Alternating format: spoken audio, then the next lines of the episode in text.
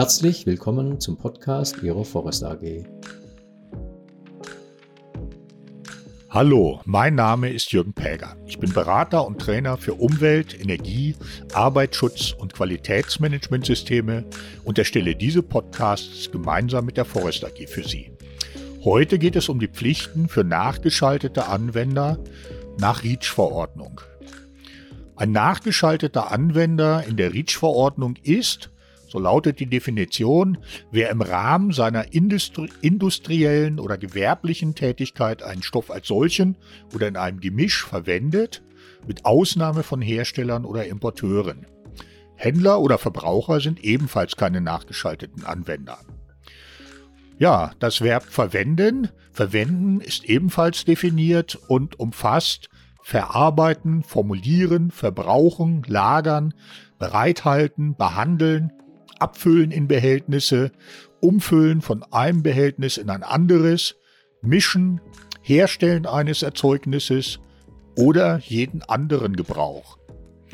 Ja, oder jeden anderen Gebrauch. Also im Grunde genommen alles, was man in einem Unternehmen mit Chemikalien machen kann, ist verwenden. Kein nachgeschalteter Anwender ist aufgrund der Definition einfach nur ähm, ein Hersteller, ein Importeur oder ein Händler. Alle anderen sind nachgeschalteten Verwender. Ähm, dazu gehört, äh, gehören zum Beispiel dann auch Formulierer, also wer etwa Stoffe nur mischt, ohne dass dabei eine chemische Reaktion stattfindet. Oder auch die Hersteller von Erzeugnissen, in denen Riedstoffe enthalten sind. Denn das Herstellen eines Erzeugnisses war ja auch als Verwenden aufgeführt. Diese nachgeschalteten Anwender, wir wollen sie im Folgenden der Kürze halber einfach Verwender von Chemikalien nennen oder Verwender, äh, müssen ein paar Dinge tun. Die wichtigste Pflicht findet sich im Artikel 37 Abschnitt 5 der REACH-Verordnung nämlich auf Grundlage des Sicherheitsdatenblatts oder anderer sachdienlicher Informationen, die der Lieferant zur Verfügung gestellt hat, müssen die Verwender Maßnahmen zur Risikobeherrschung festlegen und anwenden. In den meisten Fällen wird man ein Sicherheitsdatenblatt als Information bekommen. Das muss immer dann erstellt werden, wenn eine Chemikalie nach CLP-Verordnung als gefährlich eingestuft wird wenn sie persistent, bioakkumulativ oder toxisch oder sehr persistent und sehr bioakkumulativ ist, also eine Substance of very high concern im Sinne der REACH-Verordnung, äh, verstehen alle diejenigen, die unseren ersten Podcast zur REACH-Verordnung gehört haben. Und drittens muss ein Sicherheitsdatenblatt auch dann erstellt werden, wenn ein Stoff in die Kandidatenliste aufgenommen wird, also eine Zulassung geprüft wird. Solche Stoffe, äh, da wird es in aller Regel allerdings schon vorher ein Sicherheitsdatenblatt aufgrund der anderen Kriterien gegeben haben müssen. Dieses Sicherheitsdatenblatt enthält an vielen Stellen umweltrelevante Informationen. Für die Maßnahmen zur Risikobeherrschung besonders wichtig sind der Abschnitt 1.2, die identifizierten Verwendungen und gegebenenfalls auch Verwendungen, von denen abgeraten wird und die im Anhang des Sicherheitsdatenblatts befindlichen Expositionsszenarien, die immer dann erstellt werden müssen, wenn ein Stoff in Mengen von über 10 Tonnen pro Jahr hergestellt wird. Was macht man jetzt als Verwender mit äh, diesem Sicherheitsdatenblatt? Erstens muss man prüfen, ob die im Unternehmen geplante Verwendung im Abschnitt 1.2 des Sicherheitsdatenblatts bei den identifizierten Verwendungen überhaupt aufgeführt ist. Dann schaut man, ob die Tätigkeit bzw. das Verfahren, was im Unternehmen vorgesehen ist, im Expositionsszenario enthalten ist oder in einem der Expositionsszenarien. Und äh, ist das der Fall, vergleicht man die betrieblichen Bedingungen mit den Informationen im Expositionsszenario. Beispiel, im Expositionsszenario steht, dass Lackreste und leere Dosen als gefährlicher Abfall entsorgt werden müssen.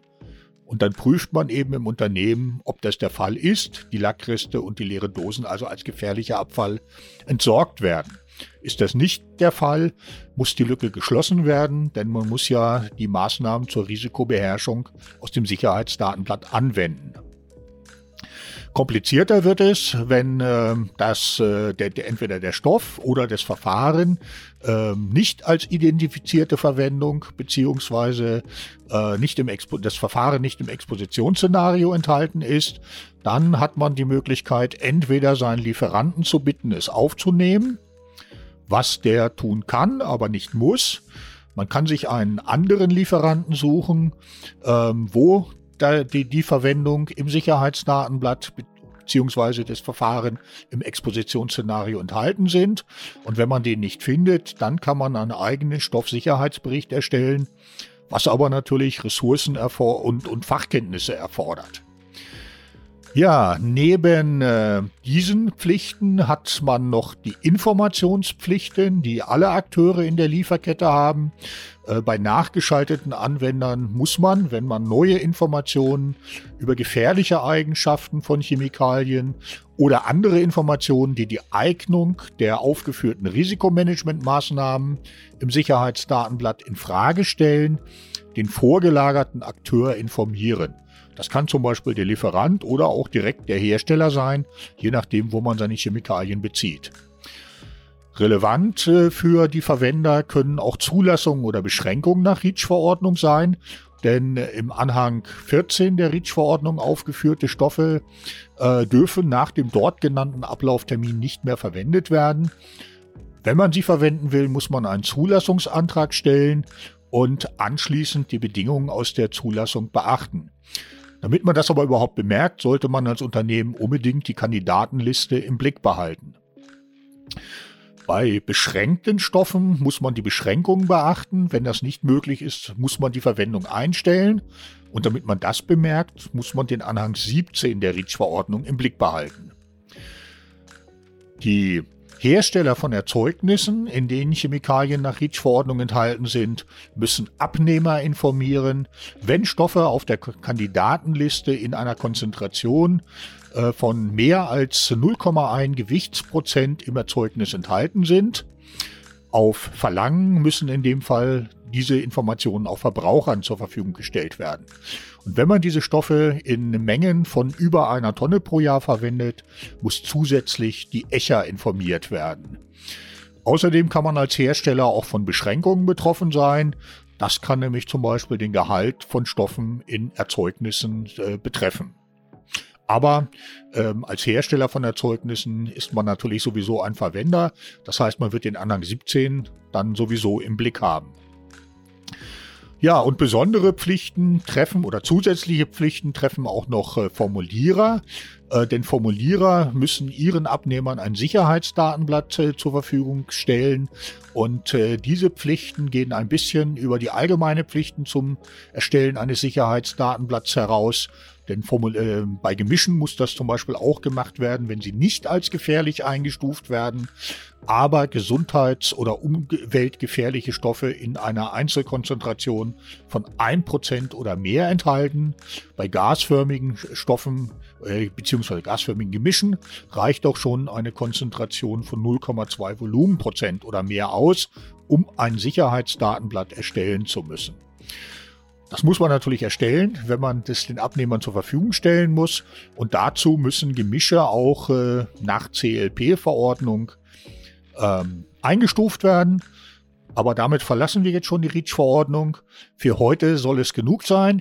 Ich hoffe, dieser Podcast hat Ihnen gefallen und wir hören uns bald mal wieder.